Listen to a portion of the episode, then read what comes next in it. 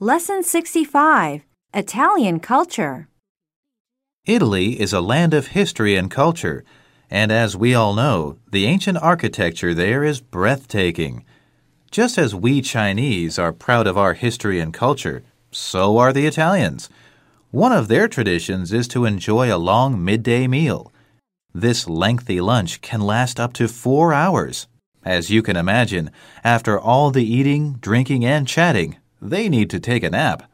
Well, this custom may be great for the stomach, but it's not so great for getting things done. If you happen to be in Italy, don't be surprised if you have to wait for a long time for the banks and post offices to open.